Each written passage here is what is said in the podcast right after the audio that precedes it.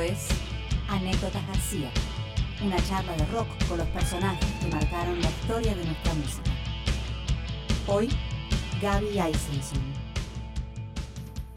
Yo cuando empecé a, mm, a comprar libros de, de rock argentino, eh, particularmente leyendo historias de Charlie, eh, me empecé a encontrar con algunos nombres que se repetían, que en general, bueno, los conozco, son todos músicos. Eh, y nuestra invitada empezó a, repetirse eh, en todos estos libros. Siempre aparecía. En el libro de Corazones en Llamas, allá del 90-91, aparecía nombrada en muchas historias. Eh, el libro de Samalea, en el libro de Marchi, eh, muchos libros de, que hacían referencia a los 80, eh, siempre la nombraban. Y yo en ese momento, no sabía, o sea, conocía a los músicos, eh, pero a Gaby Eisenson no tenía claro quién era, qué, cómo. de a poquito, bueno, me fui enterando, ¿no? Te fui conociendo. Bueno, yo te tenía ahí en el, en el, en el panorama de los 80, digo, bueno, ubicada, este, hasta que un día, bueno, por una amiga en común que tenemos, dije, esta chica es, esta chica es quien creo que es. Mira, Eh, te cuento que me quedé ustedes- pensando. Con ustedes, Gaby. No, no, no, cuando, cuando vos me invitaste, primero me puse un poco reticente, eh, Mm. pero tiene que ver con mi historia, porque ya aparezco en muchos libros que no todos vi, me llaman mucho, el de Samalea, eh, Claro. estoy en muchos, no todos los vi, pero después pensaba, viste, bueno, me sonaba raro como en vez de aparecer porque canto, soy psicólogo, yo aparecer porque soy amiga de, ¿no? Eh, pero Claro. después, pensándolo y también hablando con mis amigas, bueno, cuento, mis mejores amigas de toda la vida, ya decimos, ni decimos cuántos años, pero desde los 16 y pasé los 50, son Hilda Lizarazu y Andy Charniaski, que somos amigas desde chicas. Algunas vivíamos Claro. con nuestros padres. Eh, y pensándolo después era también como una reconstrucción de, de- de la historia, que no estaba mal ser una observadora o contar cosas que tengan que ver con la reconstrucción de la época. Digo, después pensándolo, dije, bueno, no está mal, no es que vengo como soy amiga de...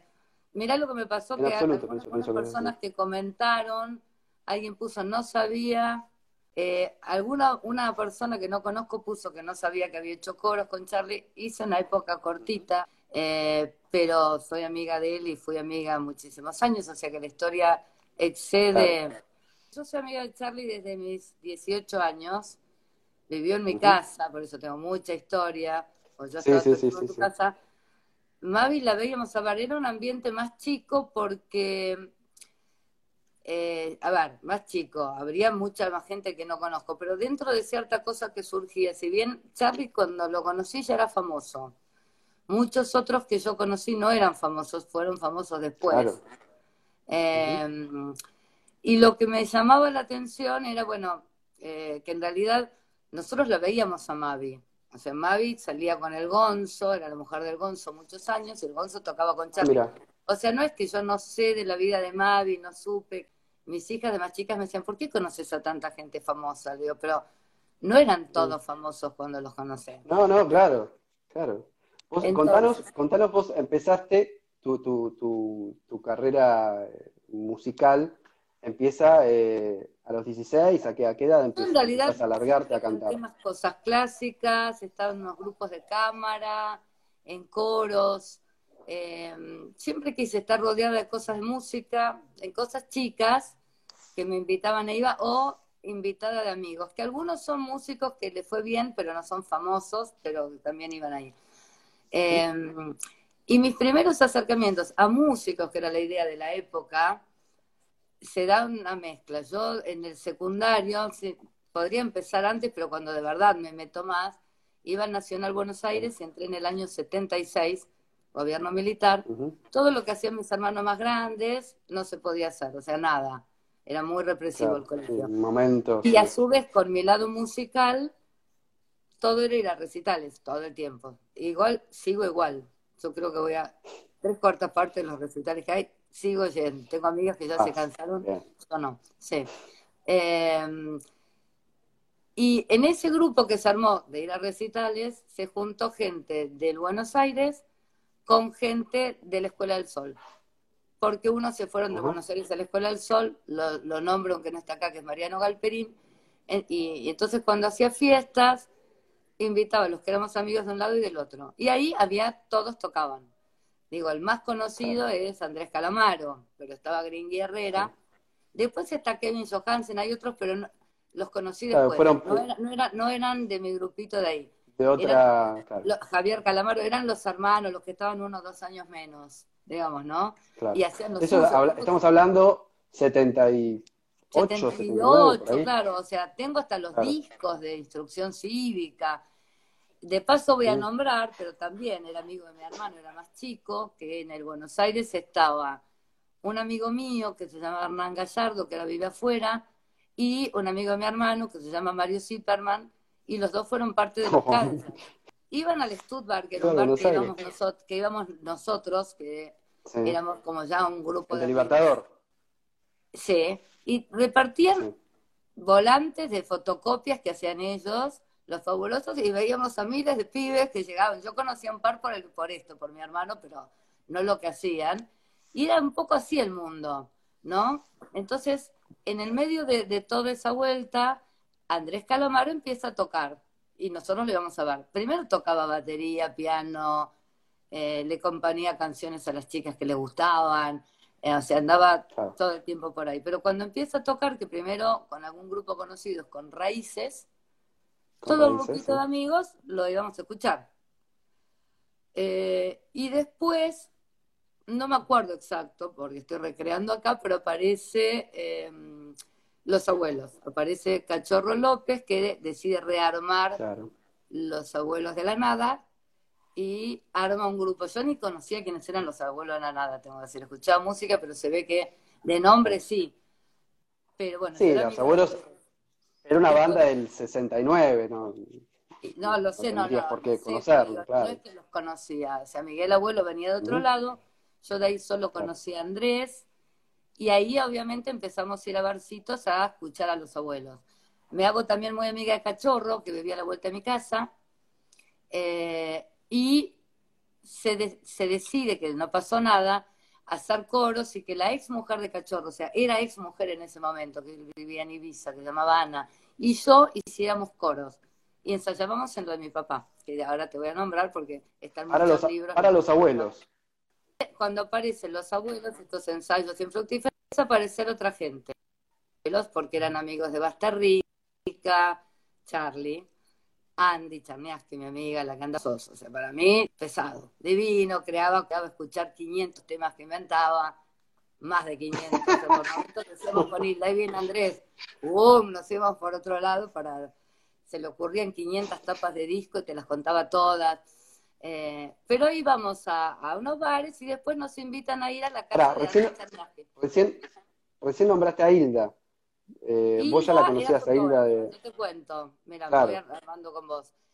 Yo ahí me hago muy amiga de Andy Charniaski, que vivía también, lo mismo que Cachorro, a dos cuadras de mi casa. Entonces empieza a armar un grupito que además de la fiesta de noche nos veíamos de día. Yo siguiendo, seguía siendo una chica que le gustaba el rock, pero que si iba a la casa de alguien llevaba una torta, una planta, la única. Es más, en algún libro hasta me cargan con eso, ¿no? Y además, quien me ve ahora sabe que lo sigo haciendo, que soy fiel a mí misma. Llevo una torta, si voy a algún lado, o sea, soy un poco eso.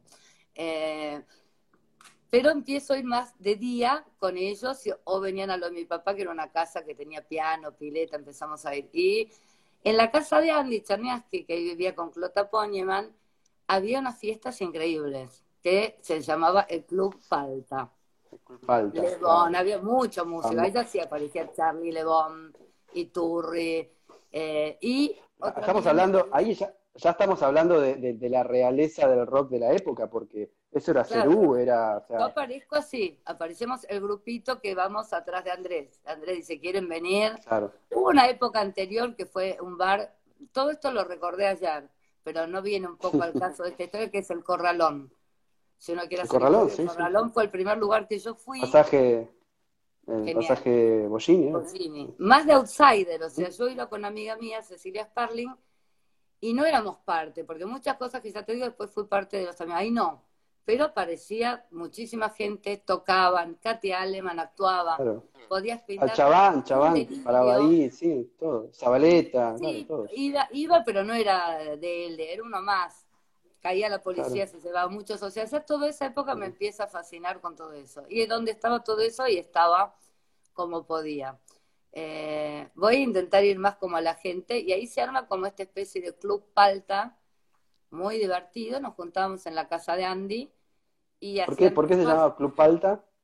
no sé, Andy está por ahí, si quiere escribir por qué se llamaba Club Palta. Yo ya entré y se llamaba Club Palta. Tengo dibujitos, había unos cuadernitos que la gente que le Sí. gustaba dibujar, dibujaba. Y, y, y todos nos llevamos algunos dibujos hechos por otros. Yo no dibujé, pero tengo dibujos de Andrés, algunos de Charlie, de ahí de estas cuadernitos del Club Palta. Y resulta que yo vivía a dos cuadras, yo no, mi papá. Mi papá el otro día se enteró de todo esto por una nota en La Nación del libro de Andy. Digo, por suerte ya lo No, él sabía. De la mesa rota, de la mesa rota, después me vas a contar. Exacto. Y empezamos a ir, imagínate, yo pienso ahora de grande, mi papá tenía una casa y él se iba a un departamento y se iba todos los fines de semana afuera. Yo iba a los fines de semana lo de mi papá, porque era de hija de padres separados, pero él nunca dejó de irse al country. Ahí me hacen una palta divina. Eh, y como no se dejan de ir al country, eh, yo empiezo a ir a la casa de mi papá con mis amigos. En lo de mi papá había dos pianos, porque la mujer de mi papá era pianista, por eso tenía uno, y el otro está porque el padre de ella era exiliado, vivían en la casa de él, se tuvo que exiliar y tenía un piano. Y subías una escalera y en su propio departamento había una pileta con una palmera. O sea que imagínate, para mí ya era mucho, pero me imagino para gente que Claro. ni siquiera eso le era común aparecer en los años, no sé, 80. 80 Sí, claro. principio, digo, esto es el 80 y- inicio, que como había una escalera que se sentaba en un piano Charlie, en otro Andrés, Melingo sacaba el clarinete, pero además había gente que ya ni me acuerdo quiénes, aparecía gente, vino Fontova, digo, aparecía gente que no eran todos mis amigos, era un poco una invasión de hay una casa con piano, pileta, Vamos a tomarla, Después, claro. Cuando crecí un poco, iban mis amigos y el resto no, pero al principio iba mucha gente y claro, para mí está un lugar donde se cante genial, solo que yo intentaba que no tomen el whisky de mi papá, estaba haciendo malabares para quedar bien por todos lados, pero la pasábamos muy bien. Eh, Charlie en el piano, más allá que tocó ahí, digamos, los dinosaurios, etcétera, cantábamos Steely Dan, a, Charlie le gusta mucho Todd Rundgren, The Birds, Sí, Steely Dan, sí. eh, Pete Townsend, y después eh, le gustaba tocar el piano para que yo cante dos o tres canciones que le gustaban antes, eh, Johnny Mitchell, una cantante que nadie conoce, pero nosotros cantábamos, que se llama Joan Amatrading, la busqué ayer, No la y le digo a todo el mundo y nadie la conoce. Con Charlie cantábamos No dos o tres canciones. Sus discos tienen alguna referencia a películas. Sí, Hay un pedacito de Gilda hablando Rita Hayworth. está, sí, está lleno, está lleno de referencias de ese tipo. lleno de referencias de todas sus épocas. Entonces Charlie también tocaba, también tocaba temas en piano que le gustaban a mi papá. Así que en ese sentido íbamos al cine, cantábamos, eh, y bueno, y voy a la parte de Andy, la que preguntabas. En ese momento que todo empieza a crecer el rock, arma Greenbank un estudio, un, eh, una productora, y Claro. contrata a Andy de fotógrafa y contrata a un diseñador gráfico. En un momento fue Gallo, en otro momento Pagliere, no sé cuál, cuándo. Eh, y resulta que aparecen dos amigas más, todas seguimos siendo amigas, este grupito, te digo, que eran fotógrafas. Una es Hilda, que acababa de venir de vivir de Estados Unidos, y otra es Alejandra. Palacios, que es fotógrafa, que es la mujer de Gustavo Tolaya. De Santo Laya, exacto. Eh, entonces, esta idea de músicas, no músicas, eran todas ellas fotógrafas. Yo no era fotógrafa, obviamente por tenerlas de amigas y gustarme me compré algo para con mi hermano para eh, para revelar las fotos blanco y negro.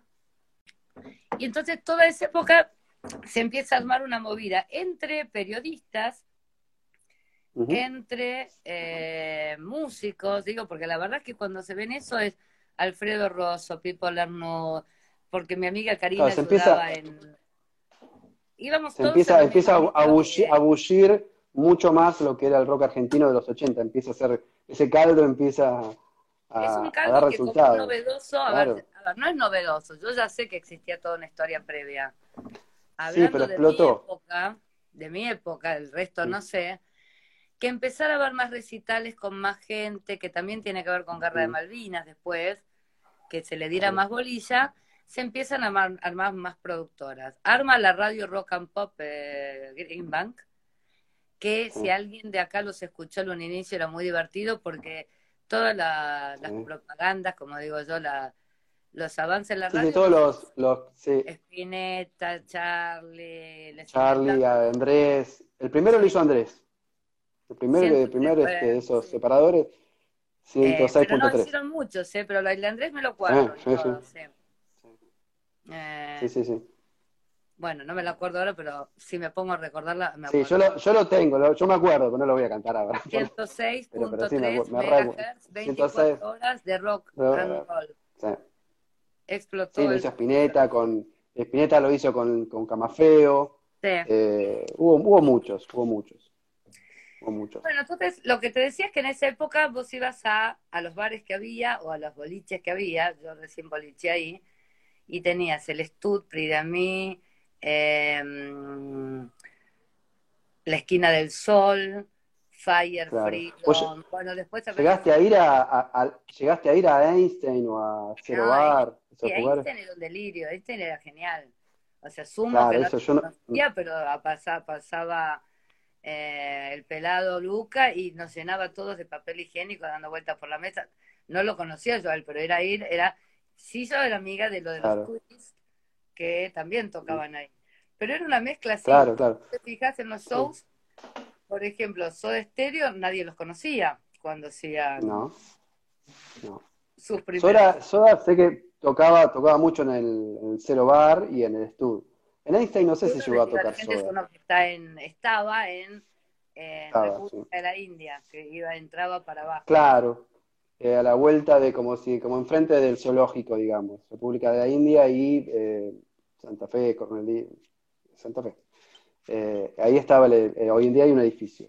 Y en el Stud Free Pub estaba en la subida del, del túnel de Libertador, que también hoy en día hay un edificio. Bueno, lo divertido que me fui acordando ayer, pero no voy a hablar así en la charla, pero a mí me da mi memoria, y además en el libro de Andy hay muchas de estas cosas, porque lo venimos charlando, es que además de los grupos conocidos, todos se juntaban, por ejemplo, en la casa de Andy, después se puso en pareja con Andrés Calamaro, y tenían una casa muy grande en Palermo, y eran los únicos, o sea, yo vivía con mis viejos, mi mamá, Hilda con su hermana, eh, bueno, dentro de nuestro grupo eran los que tenían una casa linda con un estudio de grabación, entonces nos pasamos el día ahí haciendo boludeces. Tanto que una vez Andrés se fue de viaje con Andy eh, a Los Ángeles y nos dejaron la casa para cuidar a los gatos y ahí está prófugos porque y actuamos en un lugar el depósito en el CAIC presentando una muestra. Y eso era eh, Zabaleta, Melingo, Fabi Cantilo, Hilda, yo, pero vino invitada a Vivitelas dos veces, apareció, o sea, Mm, todo el tiempo pasaba gente. Allá me acordaba que no es nada que ver con la música, pero que había otros amigos que había, estudiaban cine y que decidieron recrear una película muy graciosa, vieja, que se llama Humo de Marihuana, que queda muy antigua. Y en la casa de Sí, Andy sí, sí. Andrés se hizo, se recreó y se hizo esa, esa película. Esa- actuamos ¿Eso no lo hizo, no lo hizo Pipo? Estaba Pipo, eran amigos de Pipo. Estaba Pipo, claro. Obviamente era su idea, pero no era el que filmaba. Yo creo que la vi.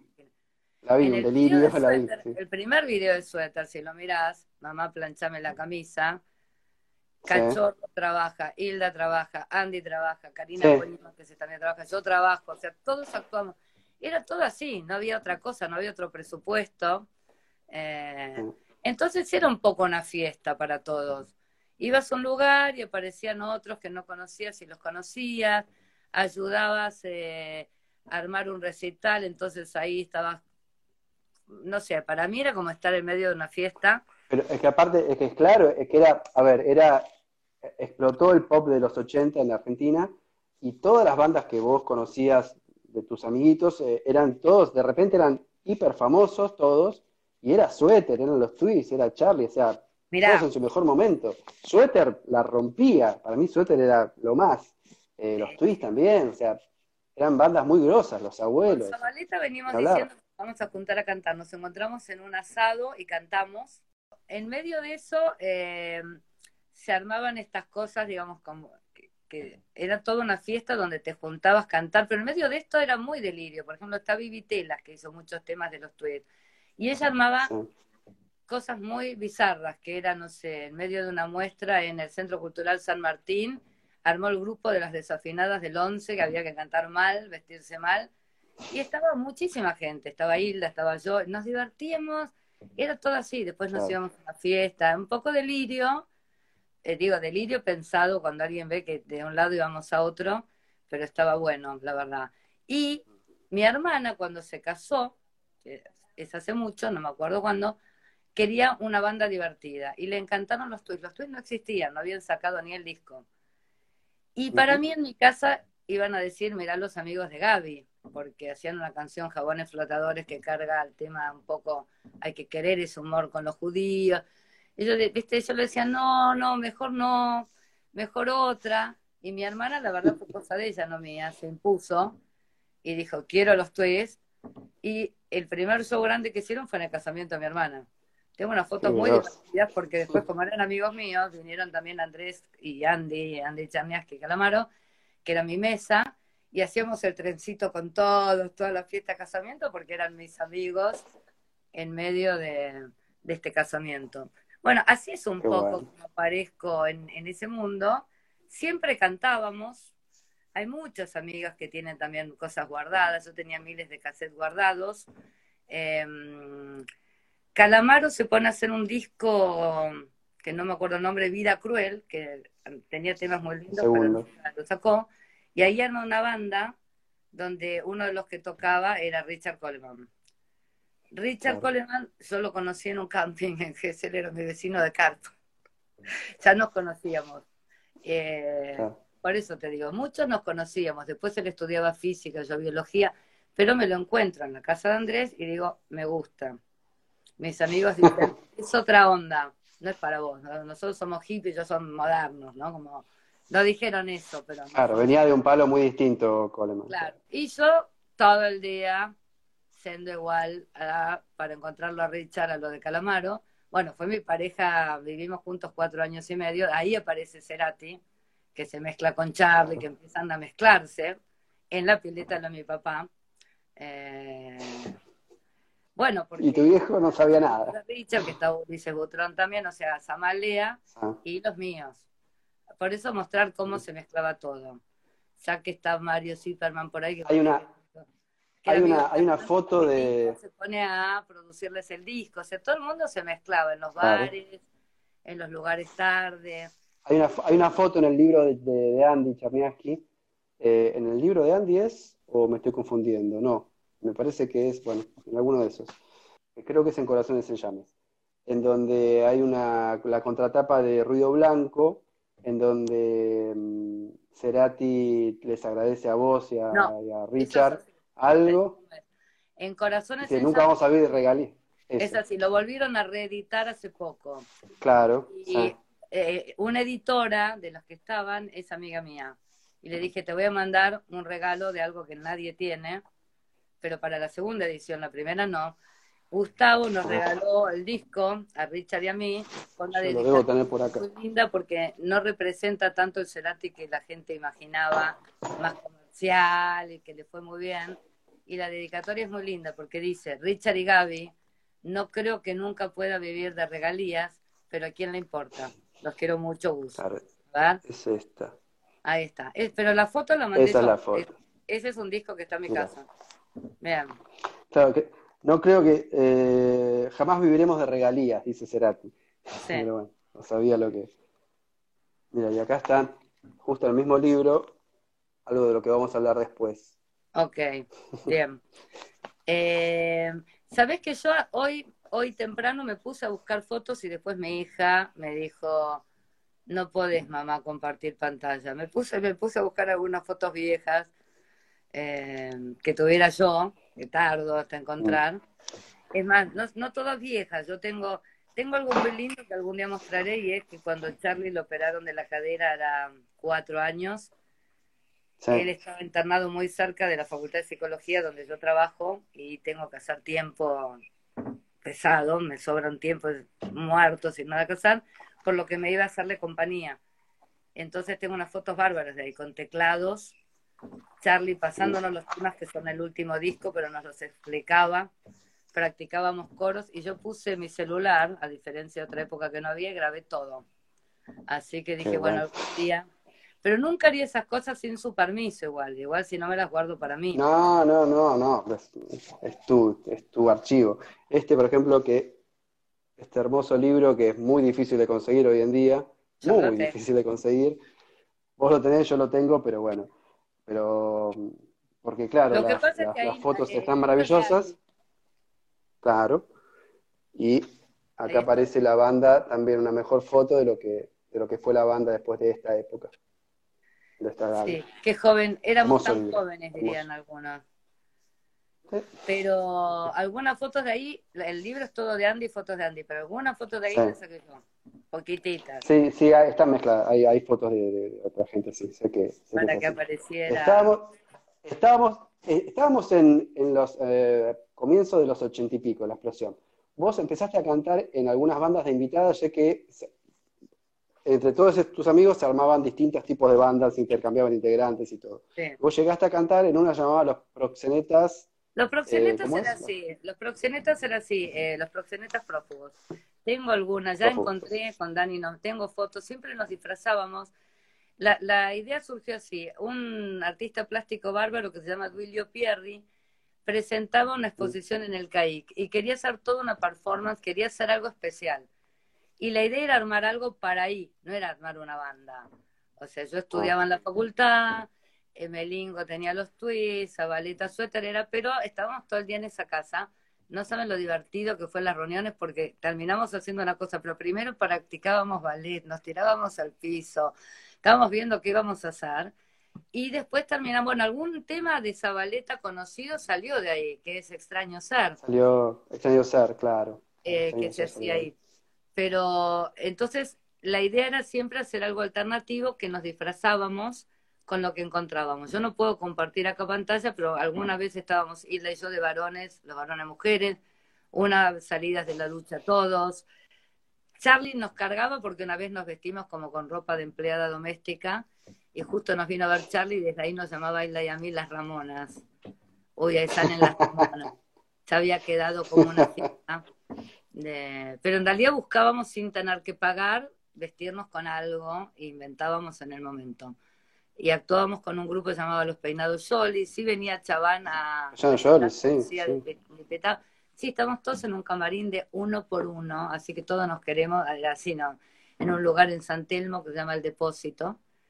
Y, y lo pasamos bien. Y, y yo me fui haciendo muy amiga de Charlie. A los dos nos gustaba el cine es más, puedo decir algo que para mí siempre fue un privilegio, no fue la única, fue toda una época, que había una cosa entre el cine, cierta cosa social, cierta discusión, no venir tanto del ambiente que me vi, jugó a favor o en contra, que cada vez que Charlie tenía alguna cosa más cultural y muy interesante para mí, como ir a comer con Caetano Veloso, si venía Joe Blaine y sé yo, yo iba.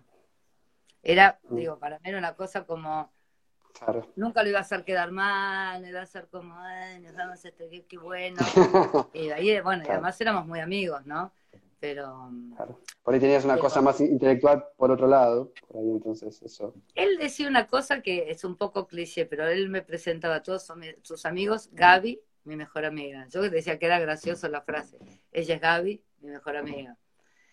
Pero eh, justo cuando empezaba eso, por eso lo nombré a Richard, eh, yo me voy a vivir sola a los 23 años, alquilo un departamento y muy poquito tiempo después eh, empiezo a salir con Richard, pero muy, muy poquito tiempo después.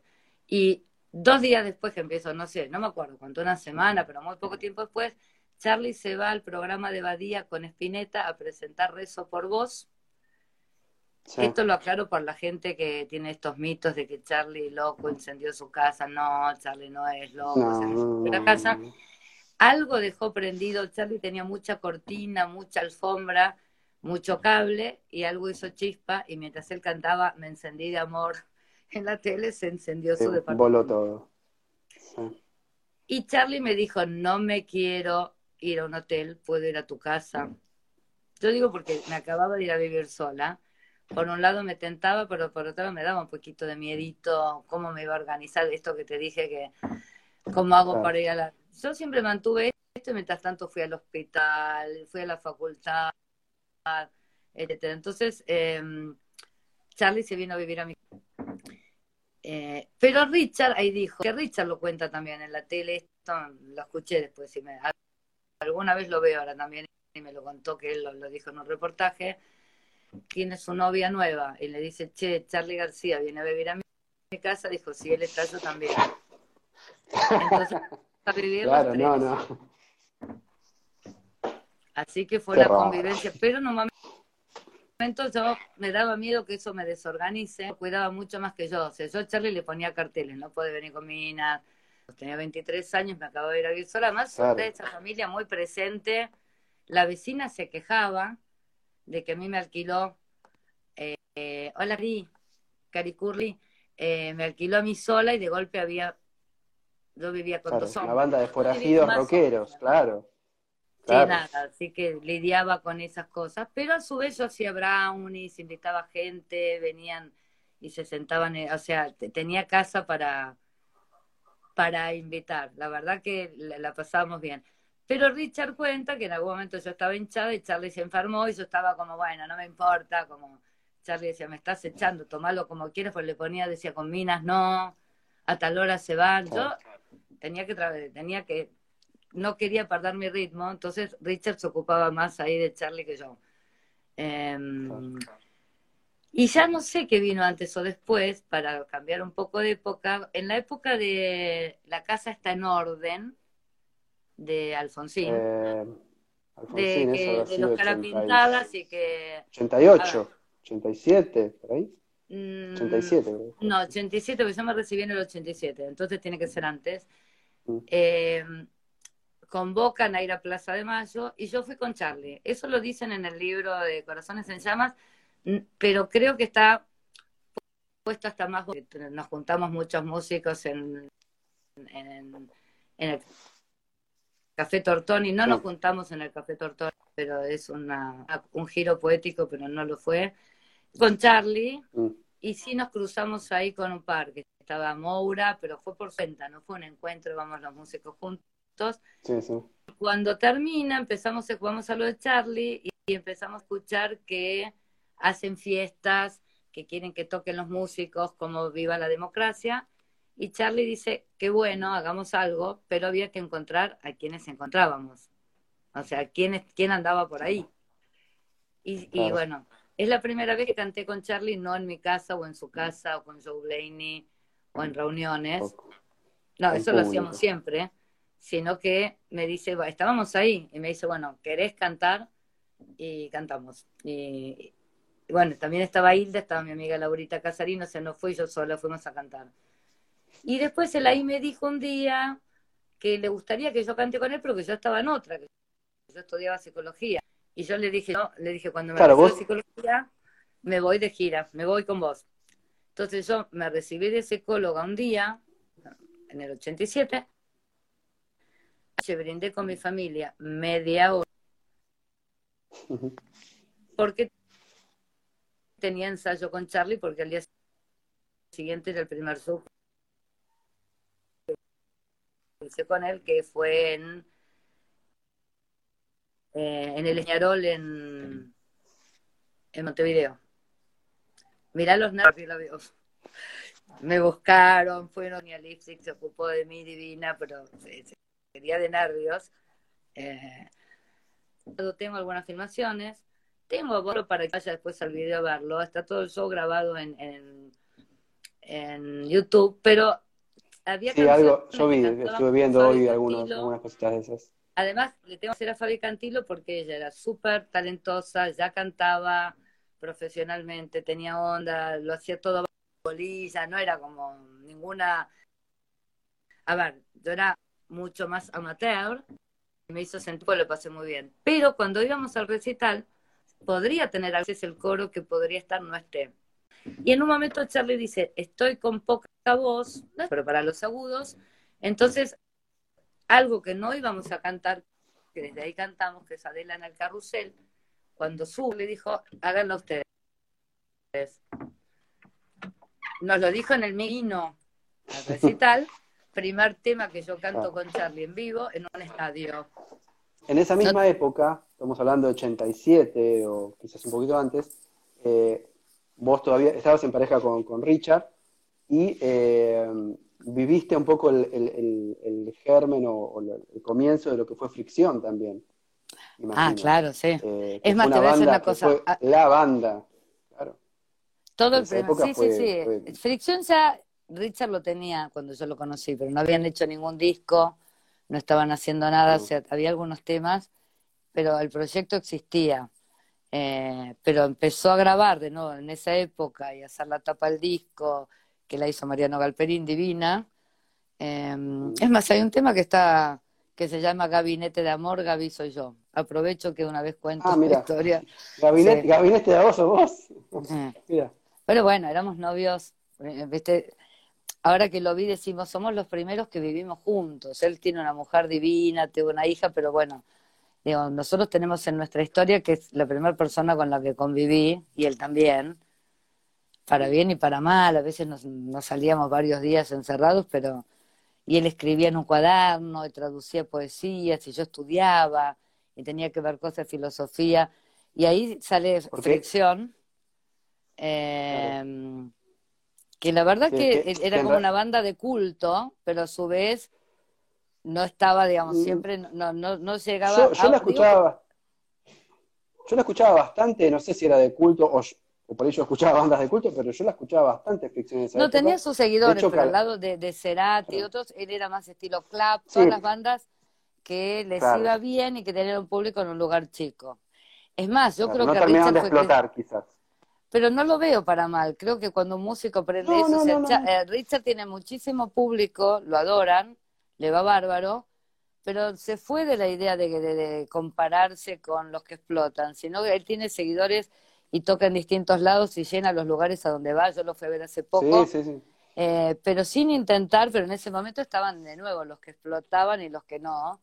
Eh, Claro, él agarró la época en donde, bueno, Soda, Soda era, era Soda ya, y Fricción este, era, bueno, era, la, era la comparación, digamos, más under que tenía Soda, pero, pero era muy interesante lo que hacía Fricción. y bueno, además Richard con- eh, compuso algunos temas de Soda. compuso algo, claro. Sí, sí, sí, Tres, creo, no me acuerdo claro. cuántos, pero sí. Pero, y a su vez ahí armaron con Charlie el grupo llamado Las Ligas, Las ligas, claro. que lo acompañaron a Charlie en una gira. Eh. Así que en, en- en recordar eso, Ahora que te escucho mejor, contame, eh, me, me venías contando lo de tu primer recital, que eso se cortaba un no, poco. decía ibas que la letra de esa letra, ¿no? es una, una curiosidad nada más. Si alguien le presta atención, o sea, el tema salió lindo, la verdad. Tanto que Polimeni, cuando hizo la crítica al recital, resaltó ese tema para resaltarnos a Fabi y a mí. Pero si vos le prestás atención, ninguna de las dos, ¿viste cuando vos te que tarareás un tema, pero le pones la letra que se te ocurre, más o menos? ¿Viste? Como los himnos, los himnos de cuando éramos chicos que decíamos Azur un Sí, ala, sí. ¿viste? Todo más o menos. Sí. Bueno, era así. Imagínate en vivo, más. La diferencia está que a mí eso me inhibió. Dije, me equivoqué y Fabi le chupó un huevo, o sea, Fabi siguió como si nada. Se Pero la igual, letra ahí claro. dice así, dice, tanto girar, girar es un efecto.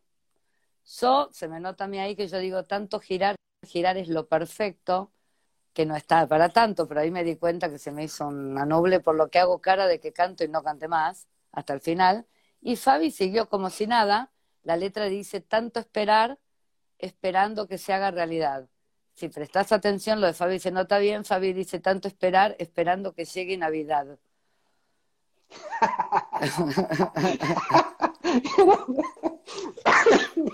Cualquier cosa. Pará, pará. En el camino Charlie dijo como que yo te diga ahora, dale, te invito, vos que sos música, a cantar, subías ese tema y más o menos lo tenés, pero no te acordás bien la letra. Más los nervios, o sea, más o menos salió. Pero sí me recuerdo que yo me ¿Eso fue? ¿Eso fue en, en, el 87, eh, si uno pone en YouTube 87, Adela en el carrusel, está filmado lindo, se nos ve bien, es afinado, pero en realidad si le prestas atención la letra... Me decías que lo que habías, eh, te preguntaba antes, lo que el recital que, de que estabas hablando, si era Montevideo o era Mendoza. El de Mendoza sé que fue. No, no, no, Mendoza fue el famoso Charlie Preso, pantalones. Charlie Preso, claro. Claro, fue el primer. el primer este... eh, claro. Igual mi visión era distinta, pero es un poco más trágica. O sea, Charlie acababa de morir su hermano, Quique. Mm. No estaba bien. Nos vamos a la mañana, que teníamos que salir para Mendoza, vamos a tomar el avión. Él estaba filmando una película con Hugo Soto. lo, que vendrá, claro. vendrá. Eh, Hugo Soto lo acompaña a Ezeiza y Charlie estaba en mal estado. Estaba poco borracho, angustiado, o sea, no estaba bien. Ahí me sale mi profesión de psicóloga, estaba un poco maníaco, pasado. Digo porque todo el mundo decía estas cosas. Charlie, Charlie no debería haber dado ese recital, porque no estaba en estado. Pero digo, todo el viaje fue una especie de delirio. Llegamos en el living, eh, llegamos al avión y en el avión ya hubo quilombo, o sea, ya nos querían bajar del avión y, nos dejaron como separados eh, en otro lado, porque a Charlie muchas veces se ponía mal cuando lo atacaban, entonces, y más si estaba mal, si no, no le importaba, porque si no, Charlie era como tímido, simpático, no, no totalmente tímido, digo, es personaje, pero en toda su vida cotidiana, eh, y, y, y ahí empezaron a decirle puto, eh, no sé, empezaron a molestarlo y Charlie les tiró el whisky. Ya se veía que se venía duro. Y especialmente supongo con lo del hermano, alguna historia del papá. Nos vamos al hotel, nos dividen en los cuartos, yo con Fabi, o sea, los demás no sé nada, pero en algún momento Charlie putea a alguien en el hotel, rompe cosas en el hotel, nos echaron del hotel. Y como querían que Charlie del show, a él le buscan algún psiquiatra, algo, lo consideran que sería bueno que duerma, es una crítica a la organización de los festivales, a todo el resto nos dejaron deambulando por la calle todo el día, no nos buscaban hotel, estábamos por ahí sin ningún lugar donde parar. Em, y después nos dice, el manager nos dice, sería bueno que Charlie no se despierte solo, que esté con amigos. Yo igual te digo, ahí me salía a mi otro costado, decía la puta madre, estuve todo el día en la calle, lo mandaron a dormir, ahora dicen qué bueno que se despierte, esté con nosotros. No era un show, eran dos estadios seguidos Mendoza tenía algo contradictorio porque la policía es muy represora y ya se la tenían medio con Charlie. Ya viste cuando alguien está esperando. Los grandes escándalos fueron en Mendoza, siempre. La última internación. Cuando vamos en la combi, Charlie, que siempre tenía eso, que me miraba a mí, ya te digo, que era su amiga, también su amiga, la, psicóloga, me mira con cara desafiante y me dice, se da cuenta que yo estaba muerta de miedo de lo que fuera a pasar y se da cuenta y me carga. El es súper perceptivo, súper, viste, te, das cuenta después, te parece que algo no lo vio. Eh, pero me pasó hasta cuando yo era más chica, que yo era insegura conmigo, no sé, cuando lo conocí yo era como, viste, y Charlie siempre me dice, siempre que te vi, siempre tenía algo que él te había visto, o, de poner, si te quiere, supongo, pero como yo tengo mi mejor impresión y mi mejor amor con Charlie, no tengo cosas negativas para contar de él, siempre era yo sé que te va a ir bien, vos sos inteligente, o sea, siempre me marcó cosas buenas cuando yo no siempre veía de mí misma. Imagínate hacerte amigo de gente del rock, las minitas que andan por ahí, no era fácil, eh, en un sentido, no es que la pasé mal, yo la pasé bien, pero digo, por tener gente que te trate muy bien. ¿Dónde se bajó los pantalones? ¿En Mendoza, o en Córdoba? Mendoza. En Mendoza, Mendoza. Bueno, ese fue el primer como escándalo grande que, tuvo Charlie. Se bajó los pantalones a los que estábamos ahí es la nada. Era como una boludez. El tema eh, era todo lo previo. Hay dos shows. El primero salió perfecto. Cuando termina Charlie me mira, supongo yo ahora que tendría una cara de pánico, y me dice, no te lo esperabas. Mucha gente decía que él hacía todo a propósito, yo no, no importa, es como aunque alguien haga a propósito cosas locas, lo son, pero um, él me miraba como diciendo, pensabas que iba a salir todo mal y no, viste cómo manejo todo. Y el segundo no. El segundo le tiraron, le tiraron algo, se sacó. Pero la parte sí graciosa, que eso daba, te juro que era para hacer una película, pero no estaba, es que había muchos policías esperándolo a Charlie y lo corrían. Y Charlie corría y la policía corría. Fabi y yo estábamos a un costadito. Eh, porque volaban botellas, volaban cosas, viste, con temor a que pase algo, pero ver a Charlie que podía contra tantos canas que corría, se encerraba en un lugar, los policías lo esperaban, les tiraba cosas, se seguía corriendo, nosotros los veíamos pasar de un lado al otro, volvía a pasar Charlie, volvía a pasar la policía, volvía a pasar Charlie y la policía, y en un momento se lo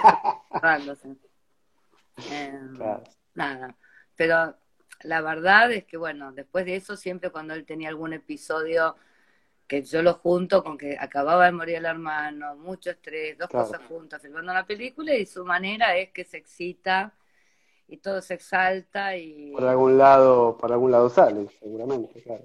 Una época... Se murió el padre en esa época también, ¿no? El padre se murió un poco antes, pero eh, sí, y también de todas esas cosas. Y cuando fue lo del hermano, Quique, que era un amor, y la verdad que fue fuerte, porque fue un accidente de auto hay que manejar también todo ese estrés, que la gente espere cosas a vos, que te griten cosas, que te digan genio, puto. Porque hoy todo el mundo está amigado con Charlie, no les importa si lo ven mejor, peor, dirán pobre o no, pero antes estaban los que lo querían y los que estaban esperando, eso te digo, ¿no? Eh, puto, drogote, que te Y no sé por qué, yo creo que cuando él se amigó con eso, a veces se enojaba como que esperar, podíamos ir a un lugar todos juntos y sentarnos a tomar algo, Andy es testigo que anda por acá, y quizás se las agarraban con él alguna vez, así como lo adoraban porque sí, ay, vos porque sos Charlie García pensás que te vas a sentar y estaba, no estaba haciendo nada, estaba sentado en el mismo lugar que el resto, ¿no? Claro, eh, como cualquier mortal, claro. Sí, supongo que hasta aprender a lidiar con esas cosas deben ser fuertes para los que los viven, ¿no? No sé. Bueno, vos estuviste en ese, en ese, en ese ámbito, en ese círculo, cuando lo conoces, lo conoces de adentro. Eh, después de esa época de, Mendoza, ¿vos qué, qué, qué, te, largás a, tu carrera como psicóloga? O... No, no, a ver, yo, siempre fui una paralela, por eso te digo. Yo me recibí de psicóloga y decidí preparar la, el examen de residencia al Hospital de Lanús y tenía medio año más para hasta entrar al hospital. Había que preparar un examen difícil, yo pegaba carteles de psiquiatría todos por la casa, le regalaba alguna charla, alguna Richard, muy de esa época, diciendo... Vos tenías muy claro, muy claro que tu, tu, tu carrera, tu profesión era la psicología y no la de cantante, por lo pronto. No. Mira, yo te voy a decir algo. Yo hoy doy una materia en la UBA que es orientación vocacional, que no tiene nada que ver con pensar que alguien sabe, menos con mi historia, lo que va a hacer sino es acompañar a alguien ir construyendo un camino. A mí siempre, primero, a mí me gustaba, como te dije antes, me gusta cantar, me gusta ser parte de donde se canta. No tenía como intenciones de estar en el centro, ser cantautora, ni, se me ocurría. Y después vengo de una familia judía, de profesionales hasta abuelos, donde no sé si ni siquiera me animaba a, a imaginármelo, ¿no? Y no había otras carreras alternativas. O sea, yo digo, mi primer clase de la UBA, no sé, me repito a veces, pero explicando que la orientación vocacional no es lo que creen, que yo entré a psicología para poder cantar y dejar a mi familia tranquila. Siempre fui estudiosa, pero a ver, yo fui estudiosa y me gustaba estudiar psicología, pero no es que quería ser psicóloga, no sabía qué quería ser. Eh, pero me da un orden, iba todos los días, mira que tengo muy buen promedio, hice un examen de residencia, pero perdón, Diego Peretti que estuvo conmigo en la residencia, de casualidad. Eh, él es médico y el actor, y hacían las dos cosas a la vez. Entonces, y le gustaba ser médico. A mí me gustaba lo que hacía, pero no es que era re claro que uno era un pasatiempo, no me lo preguntaba mucho.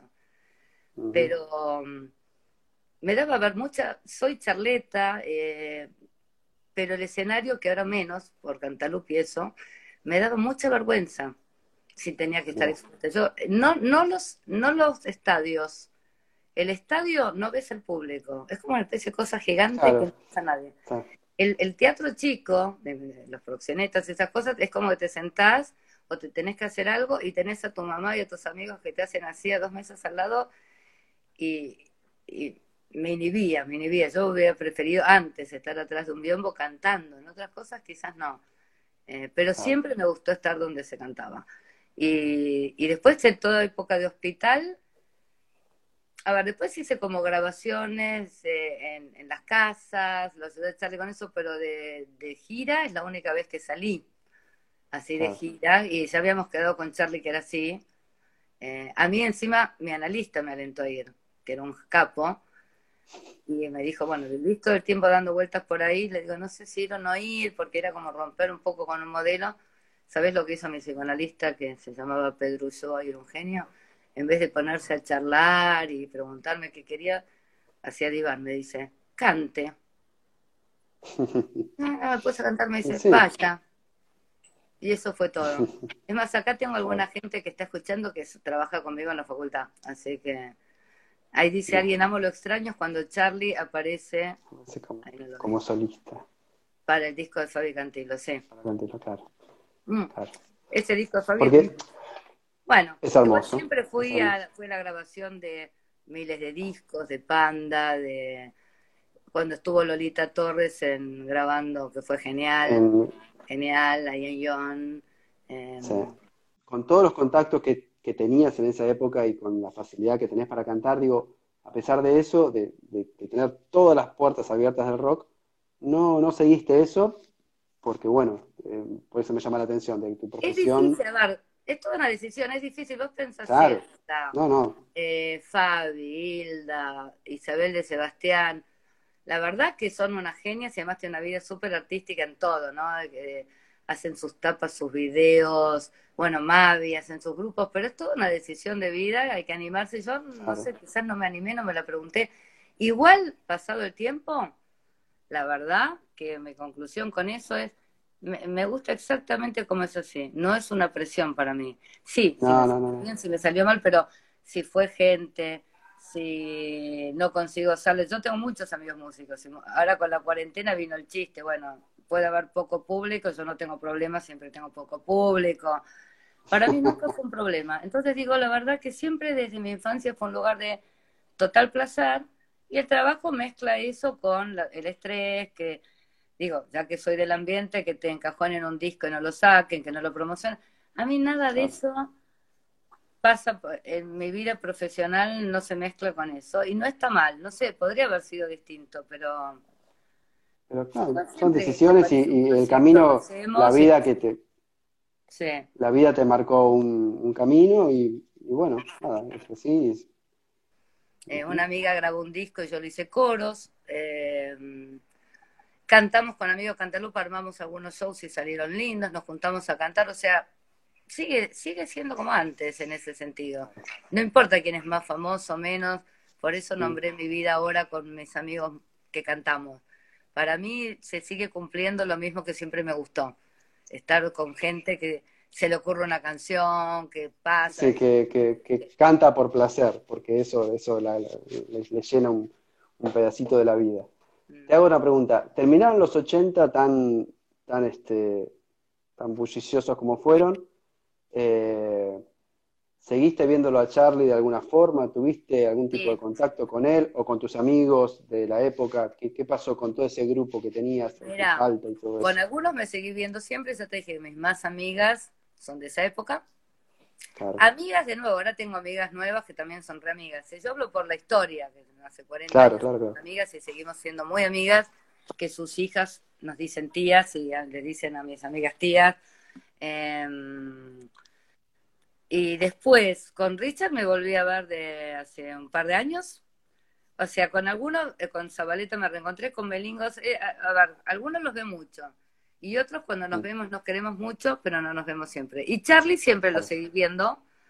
Eh, voy a sus cumpleaños. Fuimos con Andy Hilda a Luján cuando estaban los de Palito Ortega. Tengo que decir que mi gran tema es que yo de chica escuchaba mucho Palito Ortega y decía, ay, tomé el té con Palito Ortega. Eh, En alguna revista, hoy, hoy este, haciendo un poco, recopilando datos y a ver, vi este, una revista de hace unos años ya, una Caras, eh, lo cual no es muy confiable la información que tienen. Eh, te, nombraban, te nombraban a vos, y yo eso te quería preguntar. te nombraban a vos como, claro, yo supuse, pero, pero bueno, la pregunta a vos. Mm.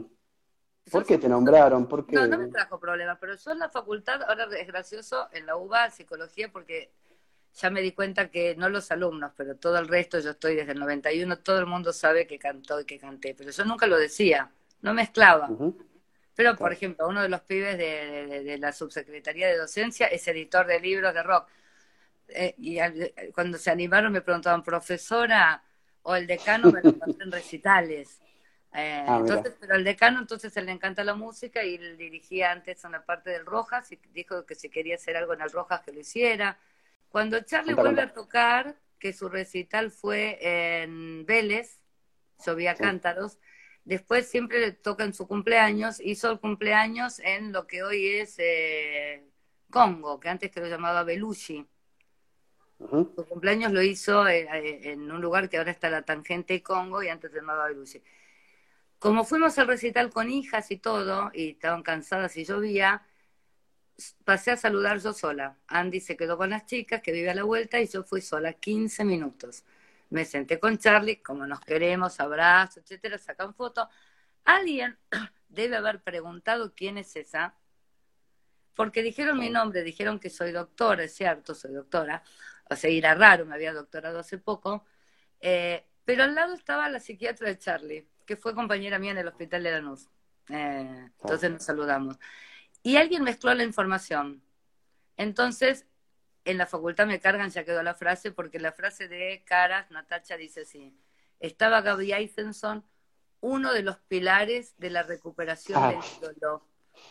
Esa frase, uno de los pilares de la recuperación del ídolo, yo me sentí mal porque si bien lo fui a visitar, acababa de, de tener hijas, hijas chicas, no estaba tan en contacto. La verdad que en otros momentos sí, cuando él estuvo mal estuve más presente, llamé a unos amigos psiquiatras, pero no había tenido mucho que ver y no quería parecer que me colgaba de eso y me empezaron a llamar a mi celular a pedirme notas y cuando explicaba que se habían equivocado decían, no importa, bueno, contanos algo igual. Decían, no, no, no, no. si es verdad o si es mentira, ¿quién, quién, va, ¿quién se va a fijar en eso? Sí. Eso era uno de los pilares de la recuperación del ídolo, quedó gracioso. Es más, en Ecuador, cuando que fui a dar un curso, lo primero que encontraron los alumnos cuando me googlearon fue esa frase. Claro. Viene un pilar de la recuperación de Charlie. Hoy, hoy en día, ¿tenés algún tipo de contacto? O, Poco, porque Charlie, eh, a veces sí, el otro día les mandé saludos, pero Charlie no usa celular, eh, entonces hay que pasar por Tato, entonces le, llamo a Tato, le pregunto cómo están, le digo si puedo ir, o por Mecha, que es la mujer, pero la verdad que no es que hay que pasar, son los que atienden el teléfono, los que se ocupan. Sí, sí, sí. Charlie no le gusta ocuparse de, atender el teléfono, así que es esporádico, pero, pero, pero bueno. El otro día nos mandamos saludos y eh, hablé con Mecha, pero poco pero um, vamos a ver cuando venga el cumpleaños, te digo, sí fui, presentó eh, su biografía de Nat Geo y tengo unas fotos divinas de ahí, o cuando presentó Los Ángeles de Charlie, pero menos que antes. Bueno, mi primer vivo. Bueno, tu primer vivo, sobreviviste, ¿viste? bueno, nada, nada, agradecerte, la verdad que, que nada, una, una hermosa charla, espero que la hayan disfrutado todos. Eh, sabía que, tenías muchas cosas para contar. Me encantó conocer de primera mano todas, todas esas experiencias que tuviste. Muchísimas gracias, Gaby, por, por tu paciencia, por, por la conexión, perdón, por las historias. Muchísimas gracias. Eh, espero que lo hayan disfrutado. La semana que viene, quién sabe quién tendremos. Alguien vamos a tener. Este, Andy, Andy, te tomo la palabra. Ya me voy a contactar con vos. Este, así que bueno, hasta acá llegamos. Muchísimas gracias, Gaby. Muchísimas gracias. Gracias. De mis amigos que me hacen la, la gamba acá. Chao. Adiós. Esto fue Anécdotas García. Te esperamos en el próximo episodio.